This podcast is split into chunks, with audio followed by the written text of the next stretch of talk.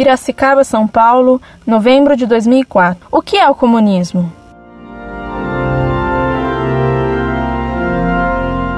Prezada Salve Maria. Sua pergunta é bem concisa, mas a resposta a ela demandaria volumes. Respondo-lhe agora concisamente. O comunismo é a doutrina que afirma que a propriedade deve ser comum a todos, isto é, que não é legítimo alguém ter propriedade particular. Tudo seria do Estado, quer os bens de uso, quer os bens de produção. Bens de uso são, por exemplo, a casa em que se mora, o automóvel que se usa. Bens de produção seriam uma casa alugada, um automóvel ou uma máquina que se aluga para usufruir lucro. O comunismo moderno é proveniente da filosofia materialista de Karl Marx. Ele afirma que só existe a matéria.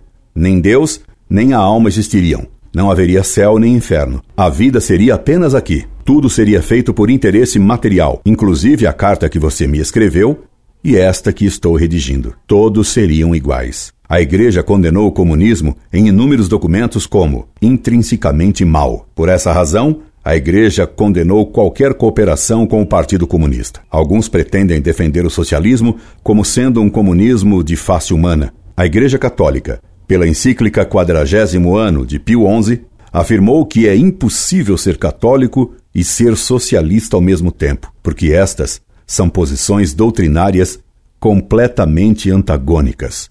Catolicismo e socialismo são termos opostos que mutualmente se excluem.